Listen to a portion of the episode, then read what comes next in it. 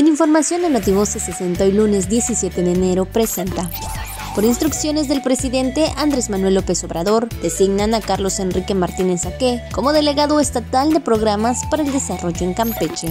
Jornada Nacional de Vacunación contra COVID-19 para adolescentes de entre 15 a 17 años cumplidos en primera y segunda dosis de la marca Pfizer en los municipios de Calquiní, Candelaria, Cibalché, Escárcega, Palizada y Ceiba Playa los días 18, 19 y 20 de enero.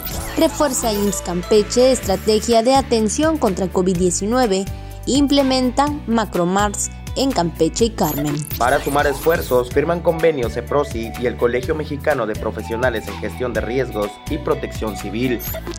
Notivoces 60.